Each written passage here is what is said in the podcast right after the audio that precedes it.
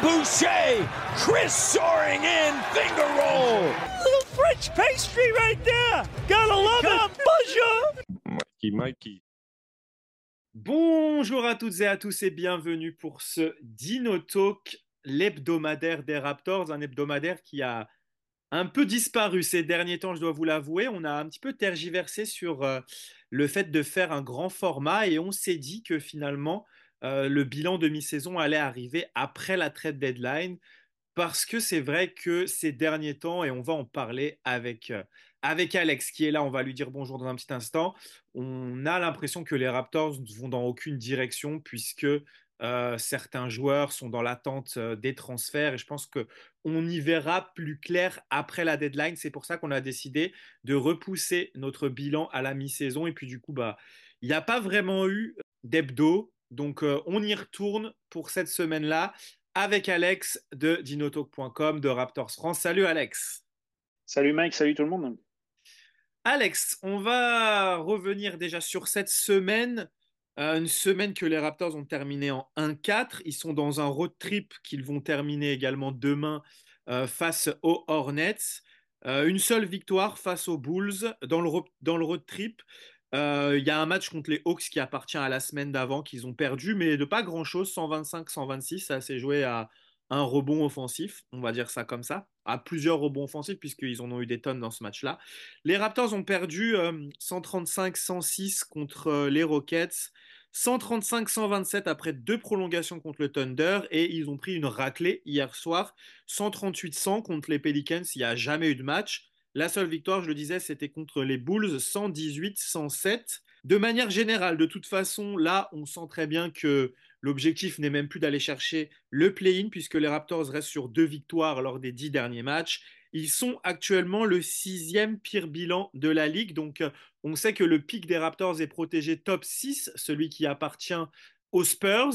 Les Raptors vont être en concurrence avec les Grizzlies pour être ce sixième pire bilan, sauf s'ils descendent encore plus bas, mais ça a l'air d'être compliqué d'aller chercher les, autres équipes. Les Grizzlies qui sont en 18-32, 36% de victoire, les Raptors qui sont en 34% de victoire. Donc déjà, pour commencer, dis-moi un peu, quel est un peu l'état d'esprit actuel euh, des, fans des Raptors de manière générale, le tien bien sûr, mais je pense qu'il est assez, assez représentatif. Je pense qu'on a tiré, euh, tiré un trait sur cette saison définitivement. Ouais, clairement. Alors, tirer un trait sur la saison d'un point de vue des, des victoires, ça c'est sûr. Maintenant, moi, ce que j'attends, c'est avec impatience, c'est la trade deadline euh, qui a lieu euh, jeudi soir, en 40, moins de 48 heures maintenant, à l'heure où, où on, enregistre cet épisode. Euh, déjà parce qu'on a encore des joueurs qui n'ont clairement plus la tête à Toronto. Je pense à Bruce Brown, qui à mon avis n'a jamais eu. Je pense à Gary Trent Jr., qui est en fin de contrat et qui donc a il faut absolument transférer avant jeudi pour ne pas le perdre contre rien. Euh, je pense à Dennis Schroeder. Euh, voilà. Donc ce, ce, genre de, de joueurs-là devrait, devrait bouger d'ici jeudi. En tout cas, je l'espère. Donc déjà, ça c'est la première, la première attente qu'on a. et ensuite, Ok, on aura du coup, après les transferts, l'équipe qui terminera la saison. On verra ce qu'on aura récupéré en échange. Est-ce qu'il y aura des pics? Est-ce qu'il y aura des contrats finissants? Est-ce qu'il y aura des jeunes à potentiel? Ça, on verra. Mais à partir du moment où on saura quelle équipe est là sur du moyen long terme, quand je dis moyen terme, c'est la fin de la saison. Long terme, c'est pour la saison prochaine. Euh, développer le groupe principal. Donc, je veux des ballons dans les mains de Scotty Barnes, je veux des ballons dans les mains de Quickly, je veux des ballons pour Grady Dick, je veux des systèmes pour Grady Dick qui doit travailler. Euh, donc, euh, donc c'est surtout ça en fait, le côté. ok, on sait, on joue rien cette année, très bien. Si on peut avoir notre pic, c'est vraiment tout bénef, c'est l'alignement des planètes parfait, je dirais. mais la priorité, c'est surtout de développer. Et là où on peut euh, regretter euh, des décisions, c'est de, alors je ne vais pas dire de ne pas l'avoir fait plus tôt, mais peut-être que euh, cette décision, il aurait peut-être fallu la prendre il y a un an, à la dernière trade deadline, quand on avait Van Vliet en fin de contrat, quand on avait Gary Trent Jr. en fin de contrat, parce que je rappelle qu'il a pris une option cet été pour rester un an de plus. Est-ce qu'il aurait eu plus de valeur qu'il en aura là? Pour moi, j'en suis convaincu, mais bon, ça reste à prouver. Euh, et puis surtout, on aurait eu gagné un an de, de, tanking, entre guillemets. Euh, ça n'a pas été le cas, ça sert à rien de rester sur le passé. Donc maintenant, voilà, l'objectif est de perdre un maximum de matchs, comme tu l'as dit, de rester euh, dans ce euh, bottom six de la ligue et de laisser les Grizzlies devant nous. Si on peut, sur un malentendu, se rapprocher de Portland, je prends. Après, effectivement, en dessous, ça risque d'être très compliqué mais voilà, si l'alignement des planètes nous permet de conserver notre, notre choix 6, ce sera, ce sera tout bénef et on disposera donc de, si je ne m'abuse, trois pics au premier tour et un pic en tout début de second, puisque c'est le pic de Détroit, donc il devrait être 31. Quoi. Euh, ce serait a priori le meilleur scénario pour cette fin de saison et qu'on puisse repartir l'année prochaine avec un groupe jeune avec du potentiel à développer et qu'enfin on puisse donner à Darko Rajakovic, qui n'est pas exempt de tout reproche, on le dit, on le répète, un groupe pour, euh, qui va correspondre à ses forces, c'est-à-dire qu'on nous l'a vendu comme un coach de développement, il faut qu'on lui donne un groupe à développer. Il n'y a pas, pas d'autre solution. Ouais, je te suis complètement sur, euh, sur le, la décision qui aurait dû être prise plus tôt. Peut-être pas à la dernière trade deadline parce qu'il voulait absolument euh, donner une chance à cet effectif en recrutant Jacob Holtel, mais peut-être à partir du moment où euh, ils ont vu que Fred Van Vliet euh, ne restait pas, là, ils auraient pu se dire, on n'a pas vraiment de quoi le remplacer, et c'est à ce moment-là qu'ils auraient peut-être dû euh, commencer à chercher, mais peut-être qu'ils ont, peut-être qu'ils l'ont fait quand même parce que il y a eu des rumeurs cet été comme quoi Siakam, il cherchait à le, à le transférer. alors après, peut-être comptait sur Oji Anunobi ils ont eu la surprise Gary Trent Jr. parce qu'on ne s'attendait pas à ce qu'il prenne son, option. Mais euh, oui, c'est clair qu'on peut se dire qu'ils auraient dû le faire plus tôt et donner une équipe à développer dès le début de cette saison à Darko Rajakovic. Ça aurait été euh, tellement plus simple que de lui donner un entre-deux qui n'a malheureusement pas fonctionné et qui, comme tu l'as très bien dit, euh, nous, a, nous a fait perdre du temps. Après, je te suis également sur, sur le développement. Euh, moi, ce que j'ai envie de voir, en fait, tout simplement, c'est on s'en fout des résultats, mais en fait, euh, perdre pour perdre en montrant rien du tout pour euh, un peu se raccrocher à ce qu'on a vu cette semaine, les matchs contre les Pels et contre les Rockets, c'est pas ce que j'ai envie de voir sur la fin de saison. Je trouve que ça mène à rien. on a vraiment envie de voir du mieux et gagner des, et perdre des matchs serrés comme face au Thunder je pense que c'est la meilleure des choses. Au moins, on se rend compte que cette équipe ne va pas nulle part. Et on se dit que pour l'année prochaine, on peut avoir des espoirs parce que je ne pense pas que les Raptors vont partir dans une reconstruction en mode on va, on va essayer d'être compétitif de nouveau dans 3 ou 4 ans. Je pense que les joueurs qui ont été récupérés, et c'est significatif, hein, des jeunes joueurs de 23, 24 ans qui ont déjà quand même de l'expérience dans la ligue et qui ont une marge de progression. Euh, à l'image euh, bah, de Quickly et de Barrett tout simplement. Et Scotty Barnes qui est sur une pente ascendante, on peut le dire maintenant, ils viennent d'annoncer qu'il a été euh, choisi pour être remplaçant au All-Star Game. C'est contestable, oui et non. On peut, on peut ne pas être content. Je pense que des fans d'autres franchises ne seront pas contents. Mais en tout cas, c'est une belle récompense pour quand même un joueur qui a énormément progressé, mais sur qui on peut en parler? On a quand même envie encore d'en voir plus parce que il y a encore quand même des choses qui dérangent un petit peu à son sujet. Je sais pas ce que tu en penses, mais euh, bah, d'un côté, c'est encourageant parce qu'on voit qu'il a une grande marge de progression. On sait qu'il peut faire bien plus que ce qu'il fait actuellement. Complètement d'accord. Et euh, j'ai été euh, le premier surpris quand j'ai vu la sélection All-Star. non pas qu'il ne le mérite pas, c'est peut-être un peu abusé comme terme, mais ce, n'était pas le premier nom qui, me venait en tête euh, en me disant euh, y a une place à prendre parmi les, parmi les, remplaçants au All-Star Game. Ce n'était pas euh, Scotty Barnes qui me venait en tête. Maintenant, c'est lui, tant mieux pour lui. Ça va lui faire du bien aussi, je pense, mentalement dans cette saison particulière. on le répète, mais ce n'est que sa troisième saison dans la ligue. Il a dû gérer le départ de Van Vliet cet été, le départ de Siakam, le départ d'Oji, dont il était très proche. Même si les joueurs savent que c'est un business, il faut le vivre et l'appréhender et s'y faire. Donc, ça sera un petit peu pour lui son, euh, son moment de, pas de gloire, mais euh, son éclaircie dans cette saison qui, au final, est quand même décevante, collectivement parlant. Ouais, totalement, je suis d'accord avec toi. Euh, ça n'a pas été une saison facile dans le sens où il avait été propulsé clairement comme l'option numéro une sur les dix premiers matchs. Mais ensuite, Darko s'est quand même rendu compte que Pascal Sakam avait un certain niveau, donc euh, il a fallu euh, dans un deuxième temps euh, qu'il réussisse à cohabiter avec lui. Siakam était beaucoup mis en avant et ensuite ils ont quand même réussi à trouver un petit rythme tous les deux. Et puis au final, ça commençait un peu à marcher, surtout offensivement, je trouve, avec Siakam qui commençait à mettre dedans de loin, euh, Barnes qui trouvait bien ses marques. Et puis au final, euh, OG est trade, après Siakam est trade. Maintenant, il est vraiment l'option numéro une, mais il doit apprendre à jouer avec des nouveaux joueurs. Euh, on, en attend beaucoup de son duo avec euh, Em- Emmanuel Quickly. Je trouve que pour l'instant, il n'y a pas vraiment d'alchimie entre les deux.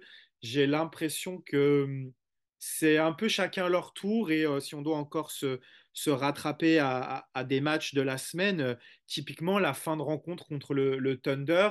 Après, on en parlait euh, hors antenne. euh, on peut voir le fait que Scotty n'ait pas beaucoup de ballons comme une volonté de tanker, peut-être, de ne pas donner la balle dans les mains du, meilleur joueur. Mais d'un autre côté, il y avait, il y avait Quickly qui était chaud et on n'a pas vraiment trouvé un équilibre entre servir Scotty et permettre à Quickly de continuer à être, à être efficace. Donc là, je pense qu'il y a vraiment un gros travail à faire là-dessus. Mais euh, comme on vient de le dire, c'est tout nouveau. Et euh, moi, j'ai quand même hâte d'être après la trade deadline pour qu'on ait euh, vraiment une meilleure idée de l'effectif parce qu'on devrait, je l'espère, se séparer des joueurs qui ne sont pas dans le projet à l'avenir et avoir une bonne idée de à quoi pourrait ressembler l'équipe la, saison prochaine, même si, euh, comme tu l'as dit tout à l'heure aussi, on aura pas mal de pics. Est-ce qu'on peut encore créer la surprise? On se rappelle que les Raptors, je crois, ils étaient en septième position après Tampa Bay quand ils sont montés dans la draft et à la loterie ont eu le quatrième choix. Bon, cette année, je pense pas que ça va faire une très grande différence euh, entre le 6 et le 4 ou le, même le, même le numéro 1, euh, Sarr, qui a annoncé, c'est pas forcément un game changer, même si ce serait un poste très important pour nous. Si on pouvait récupérer un pivot, et en plus français, euh, moi je signerais tout de suite. Mais euh, en tout cas, euh, oui, on n'aura pas encore l'effectif complet, mais on aura quand même une bonne idée d'une bonne base. Donc voilà. Pour revenir un peu sur quels sont pour toi les joueurs que tu estimes ne plus faire partie des plans à l'avenir? Quels sont les joueurs que les Raptors devraient se séparer avant la deadline? Alors, il y en a plusieurs et pour plusieurs raisons différentes. Pour moi, déjà, la priorité, c'est Gary Trent Jr. parce que son contrat se termine cet été et qu'il y a honnêtement très peu de chances que euh, lui veuille prolonger ou que Toronto veuille le conserver. Sinon, je vois pas pourquoi ça n'aurait pas déjà été fait. Euh, vu l'utilisation qu'on en fait et le- le- le- l'énergie qui est dégagée par, euh, par ses, performances qui, on l'a dit, sont plutôt bonnes, mais son utilisation pose beaucoup de questions et je pense que lui euh, aurait aussi intérêt à, changer d'air et à changer de dynamique. Donc, euh, pour moi, il devrait, j'espère pour lui et pour nous qu'il ne terminera pas la saison chez nous. Ensuite, il y a d'autres joueurs qui, eux, vont avoir une vraie cote sur le marché pour euh, des potentiels euh, candidats en playoff.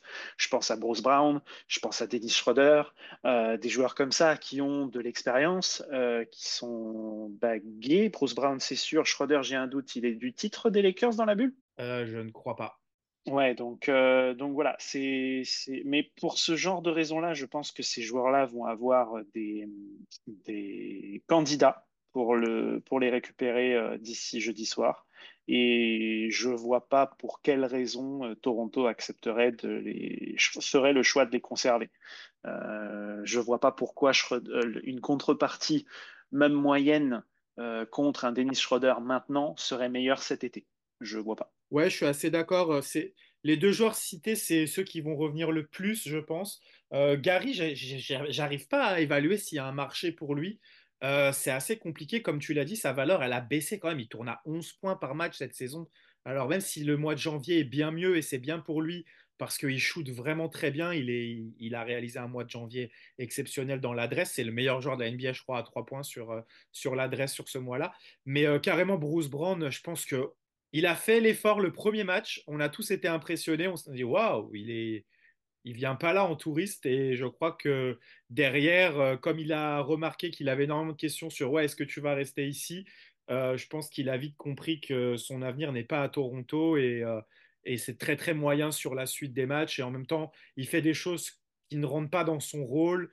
Je ne sais pas si c'est Darko, comme on sait qu'il aime bien donner beaucoup de responsabilités à tous ses joueurs qui pousse pour qu'il fasse ça, mais genre, c'est lui qui monte le ballon, qui, qui joue les pick and roll, qui prend des, des pull-ups, des fois c'est un peu bizarre, c'est pas du tout son rôle, lui c'est, vraiment un role player ultime normalement et je pense que on devrait avoir des offres et ça m'étonnerait grandement qu'ils soient encore là. Euh, normalement on devrait récupérer des pics et, et peut-être un bon joueur d'avenir pour lui. Et, euh, Schroeder aussi, je suis assez déçu parce que en soi, s'il acceptait le rôle, il pourrait rentrer dans le projet et d'être un peu le guide pour ces jeunes, puisque en début de saison, il était un peu, même jusqu'à présent, il était un peu le garant euh, de Darko Rajakovic sur le, sur le terrain, de son style de jeu et tout ça. Mais je trouve que depuis un moment, euh, j'ai l'impression qu'il fait vraiment en sorte de se montrer, lui, au, détriment du collectif. Euh, alors parfois, il fait des bons matchs parce que c'est un excellent joueur, mais j'ai des cartons où il prend les tirs pour lui et il fait pas jouer les autres. Et c'est c'est pas du tout la philosophie de Darko et c'est pas du tout ce qu'il faisait en début de saison. Donc, je pense qu'il essaye de se montrer pour. De toute façon, c'est dur pour lui parce que je pense qu'il doit il doit vraiment se sentir roulé en soi parce que on lui avait promis une place de titulaire dans une équipe euh, plus ou moins compétitive en début de saison. Euh, au, fil au fil des matchs, euh, on lui a dit bah non, finalement, tu es remplaçant. Et puis ensuite, il perd ses coéquipiers qui ont, qui ont un bon niveau et il se, rend, il se retrouve dans une équipe à tanker en sortie de banc. je trouve que ce serait vraiment pas lui rendre les choses faciles de le conserver dans ces conditions-là, en fait. Je pense que ça a tellement de sens. Euh, comme tu l'as dit, il va y avoir plein d'équipes euh, qui vont être sur lui et qui auraient bien besoin d'un Denis Schroeder en sortie de banc. Donc euh, voilà, pour Gary, tu as bien résumé les choses. Je pense qu'il n'est pas utilisé à sa juste valeur dans cette équipe. Après, il n'a pas eu des, bons passages non plus. Donc c'est toujours compliqué, compliqué à qui la faute. Je pense que c'est un peu des deux côtés. Et le dernier nom que je voulais évoquer, quand même, on n'en on en a pas parlé, mais il est totalement sorti de la rotation. C'est peut-être maintenant le plus vieux joueur de l'effectif en dehors des, des vétérans qui ne jouent pas, mais lui non plus ne joue plus, enfin, quoique euh, Tadiang joue, mais lui non plus ne joue plus, c'est Chris Boucher. Est-ce que tu vois Chris Boucher partir? J'espère que non, parce que, euh, que j'adore ce joueur. Et voilà, après, sportivement, c'est sûr que euh, euh, il, serait peut-être bénéfique pour lui ou pour nous qu'il aille, qu'il change d'air aussi. Mais, mais en fait, j'ai du mal à comprendre. Autant que tu vois que des joueurs comme Bruce Brown, tout ça, soient un peu la tête ailleurs. J'ai du mal à comprendre pourquoi Chris Boucher est vraiment sorti de la rotation. Je pense que ses performances ne le justifiaient pas. Ouais, totalement d'accord. il a toujours apporté ce plus euh, en termes d'énergie. Euh, l'adresse était peut-être pas constante, je dis pas le contraire. Certains choix n'étaient pas toujours très bons, je dis pas le contraire là-dessus, bien sûr. Je dis pas que c'est le meilleur joueur de l'équipe. Je dis juste que c'est un joueur qui fait partie aujourd'hui, maintenant que tout le monde est parti. Ben, l'identité Raptors, c'est Chris Boucher, quoi. Euh, mm. Alors la phrase, faut la dire, ça, pique un peu hein, de, dire cette phrase-là, mais maintenant que tout le monde est parti, si tu enlèves Chris Boucher, ben, Scotty Barnes, il connaissait plus, il connaît plus personne, quoi. Euh, le joueur avec qui il a joué le plus longtemps, c'est Gary Trent Jr.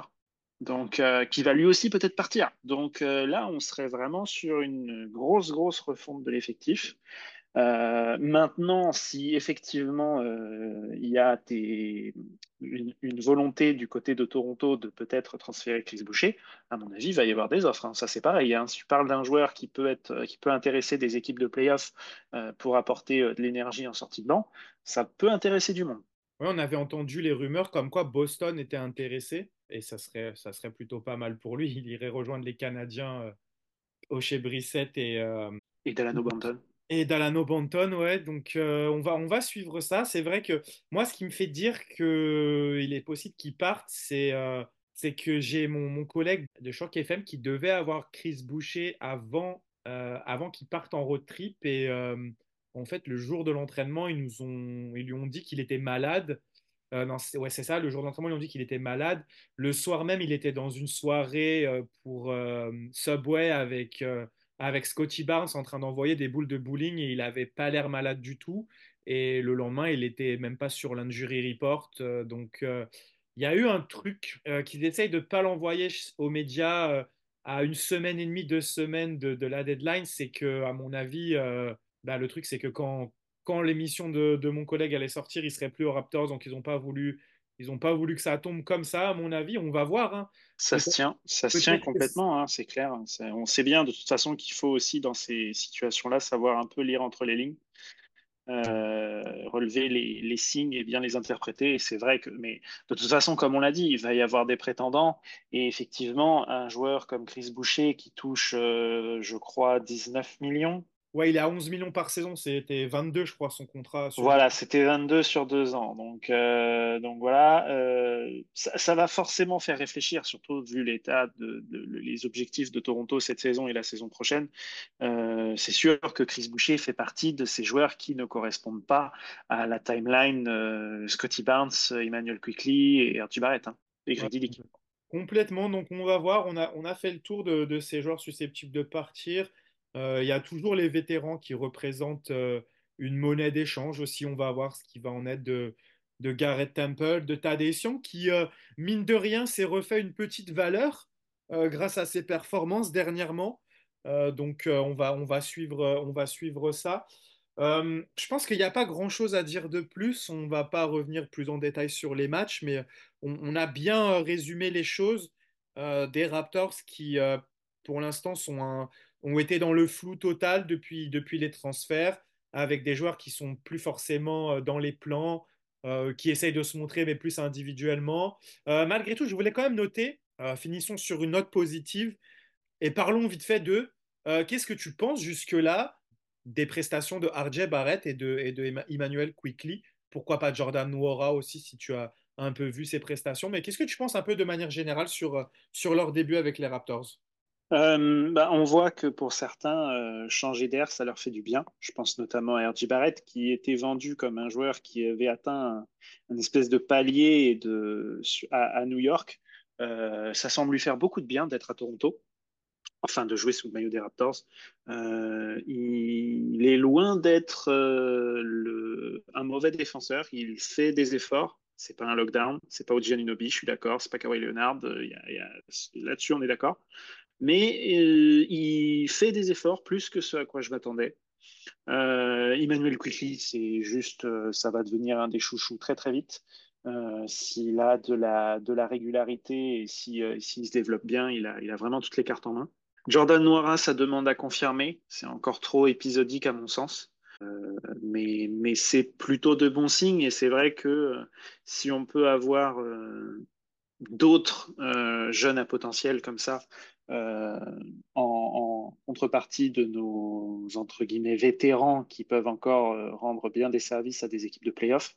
Ça nous permettra d'avoir un, un, groupe jeune avec du potentiel parmi lesquels on pourra voir, OK, on construit autour de ce groupe-là et d'avoir des assets pour plus tard.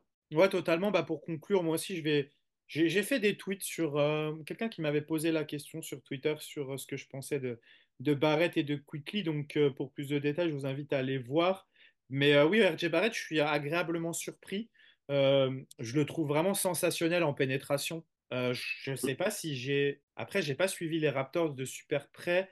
Je me rappelle pas de ce que ça donnait des Rosanne dans ses premières années avant que ça devienne un, super joueur de mi-distance. Mais j'ai pas le souvenir d'avoir vu un joueur aussi fort en pénétration que, que RJ Barrett. Peut-être quasiment depuis Vince Carter. Hein il est vraiment impressionnant. Je trouve que et en plus en n'ayant qu'une main gauche parce que à chaque fois tu sais qu'il va partir à gauche, mais il trouve toujours des angles pour euh, pour éviter les défenseurs et puis il a une il a une il dégage une puissance dans ses drives qui est qui est vraiment impressionnante. Donc euh, ça j'aime beaucoup. Et euh, la deuxième chose qui m'a marqué, c'est que je trouve qu'il progresse vachement dans le playmaking. On nous avait vendu un joueur qui n'avait pas forcément un bon QI, qui faisait pas qui prenait pas forcément les bonnes décisions. Et j'ai l'impression que Darko, en lui coupant vraiment euh, tout ce qui est mid-range, pull-up, euh, il prend plus de mid-range, il prend plus de pull-up, c'est euh, t'as le ballon, tu fonces, tu vas au cercle. Si c'est fermé, tu fais la passe. Et vu que la plupart du temps, quand il drive, il attire plusieurs défenseurs, je trouve qu'il a vraiment progressé dans ses lectures de jeu. Le peu de temps qu'il a été à Toronto, après, j'ai pas vu ce qu'il faisait à New York, mais c'est selon ce qu'il se disait. Donc ça, je suis vraiment content. Défensivement, tu as dit, il se bat, c'est cool. Euh, ça sera jamais euh, un défenseur élite, c'est sûr. C'est pour ça que l'un de mes, quand même, de mes soucis avec euh, cet effectif actuel, même s'ils m'ont fait mentir contre Oklahoma City, je trouve qu'il manque quand même un gros défenseur extérieur pour, pour avoir un, premier rideau plus solide et pour, euh, et pour permettre à Scotty d'être ce, ce roamer-là en, seconde lame qui, où il excelle vraiment. Euh, que Scotty ait à défendre sur le meilleur attaquant de l'équipe adverse, surtout quand c'est un extérieur chaque soir, je trouve que c'est compliqué. Surtout que je trouve pas que Scotty soit élite non plus dans sa défense en 1 contre 1. Euh, il a des capacités, mais c'est pas le secteur où je le préfère. Euh, ensuite, Quickly, bah, Quickly, je trouve c'est dur défensivement. Euh, on voit son intelligence quand il défend pas sur le porteur de balle, mais sur le porteur de balle, c'est compliqué. Et comme je le disais dans le tweet, l'idéal, ça serait de pouvoir le cacher. Mais le problème, c'est que quand il est dans un bac court avec, avec Gary ou quand il est avec même Schroeder, qui peut peut prendre que des joueurs avec un gabarit pas trop, pas trop grand, pas trop gros. Je trouve que c'est compliqué. Moi, j'aimerais bien, euh, si possible, récupérer un poste 2 ou un poste 3. Un poste 3 quitte à décaler Barrett en poste 2. Et là, on aura quand même un poste 2 physique, ça sera bien. Mais un poste 2 ou un poste 3 défensif. 3D euh, classique, quoi. Euh, le parfait exemple serait Herb Jones, qui nous a fait une superbe démonstration hier avec ses tirs à trois points et sa grosse défense. Mais un profil comme ça. Alors, est-ce que ça sera dans les trades? Je suis pas sûr. J'arrive pas à voir les, jeunes joueurs disponibles sur ces postes-là. Mais peut-être à la draft, avec euh, des Français qui ont ce profil-là dans le top 6, à voir. Mais en tout cas, ouais, j'aimerais qu'on rééquilibre un peu euh, l'effectif avec des, joueurs capables de défendre. Euh, finalement, la défense intérieure, euh, malgré l'eau que les Raptors ont pris hier contre les, Pelicans, je les ai trouvés quand même plutôt intéressants par séquence. Euh, Paul Tull, je trouve, depuis sa blessure, il revient bien, à part son premier match où il n'était pas du tout dans le rythme. Mais là, depuis deux matchs, je le trouve vraiment intéressant. Mais après, on sait aussi, on en a tellement parlé souvent, que l'idéal, malgré tout, pour que Scotty donne sa, sa pleine mesure, ça serait vraiment de trouver un 5 qui peut stretch. Parce qu'on voit malgré tout que Paul Tull garde son défenseur dans la raquette et ça ferme beaucoup de choses pour Scotty. Et si on avait, euh, moi qui regarde beaucoup les, les, Pacers maintenant, si on avait pu récupérer un Jalen Smith par exemple dans le trade, ça aurait été, euh, ça aurait été juste exceptionnel. Mais euh, Va falloir trouver un profil comme ça, mais il n'y en a pas énormément dans la ligue. Hein, des, des 3D sur le poste de pivot. Souvent, les pivots qui sont capables de s'écarter ne sont pas forcément des très très bons défenseurs. Je pense à Nazrid, je pense à Miles Turner. Moi, je trouve pas que c'est un bon défenseur. Mais euh, ouais, les Brook Lopez, ça court pas les rues, hein, de toute façon. Mais euh, ouais, voilà un peu euh, ce que je pense sur les, profils à trouver. Un défenseur et un stretch five, ça serait parfait à trouver sur soit la trade deadline, soit sur la prochaine draft. Et comme tu as dit, on a plein de pics. Donc autant, autant prendre pas mal de monde et puis voir ce qu'on peut en faire. Je pense que ça. Ouais. Après, il faut, faut aussi pas oublier qu'on va repartir avec un groupe jeune. Euh, RJ Barrett n'a que 23 ans, par exemple. Euh, Grady Dick, c'est que sa première année. Alors, je dis pas qu'ils vont devenir des monstres défensifs, c'est pas ce que je dis, mais eux aussi vont progresser. Et du coup, ce besoin qui est le nôtre aujourd'hui, sera peut-être moindre dans deux ans. Et donc, tu auras peut-être moins besoin d'un gros défenseur au poste de pivot euh, parce que bah, tu auras réussi à développer une défense collective sur les quatre autres postes qui fait que ça, tient le coup quand même, tu vois. Mais, euh, mais je suis d'accord avec toi, il faut trouver quelqu'un pour, euh, soulager un peu Scotty Barnes de ses responsabilités défensives et il faut trouver un moyen de libérer plus la, raquette, quoi. Et encore, là, il n'y a, plus de... Y a plus de Pascal Siakam. Hein. Mais c'est pareil aussi. Hein. Quand on, a, on a fini avec cette période de euh, Scotty Barnes, Pascal Siakam, Jacob Puttel en même temps sur le terrain, mais c'était vraiment euh, l'embouteillage. C'était le périph' à 17 heures dans la raquette adverse. Totalement, totalement. Ouais, je suis d'accord avec toi sur la progression. Et le seul doute que j'ai sur la défense collective, pour l'instant, ce qui me rassure pas, c'est c'est Darko Rajakovic. Et... Ouais, ça je suis d'accord. Ça passera aussi sans doute par un changement de coach, ça aussi je suis d'accord, c'est sûr. Soit de coach, ou soit j'en parlais avec quelqu'un qui m'a dit une chose très intéressante sur Twitter. Il n'était pas fan de Pat Delaney en tant que coordinateur défensif. Ce c'est pas un truc sur lequel je m'étais vachement attardé, mais il me disait il espérait même changer de que Darko change d'assistant, mais ça c'est rare quand même.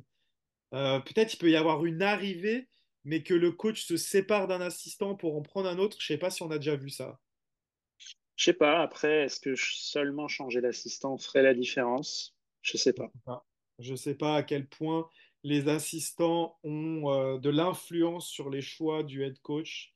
Ça, c'est une bonne Après, ça peut aussi venir d'un grand, euh, sans, sans, être un gros défenseur, un gros rim protecteur dans le terme physique, ça peut venir aussi d'un mec avec un gros QI basket, tu vois. Je pense à la venue d'un Marc Gasol, euh, qui physiquement, alors, je dis pas qu'il faut trouver le futur Marc Gasol, hein. je dis juste que Marc Gasol, physiquement, jamais personne n'aurait mis euh, un, un copec sur le fait qu'il puisse aider à bloquer Joel Embiid. Et pourtant, bah oui, mais tu as un mec qui lit tout avec trois coups d'avance, donc euh, ça aide, si tu veux. Donc ça peut aussi venir là-dessus, euh, au-delà des capacités physiques, c'est des capacités euh, mentales, de lecture du jeu et de, et de détermination et d'osmose aussi avec les coéquipiers. Quoi. Ouais, là-dessus, je suis, je suis totalement d'accord parce que c'est vrai qu'il le soulignait la dernière fois dans le Raptor Show. Les Raptors n'ont plus de joueurs intelligents qui provoquent des passages en force. Le leader des passages en force provoqués, c'est Grady Dick avec 4. Ah, il est courageux. c'est terrible.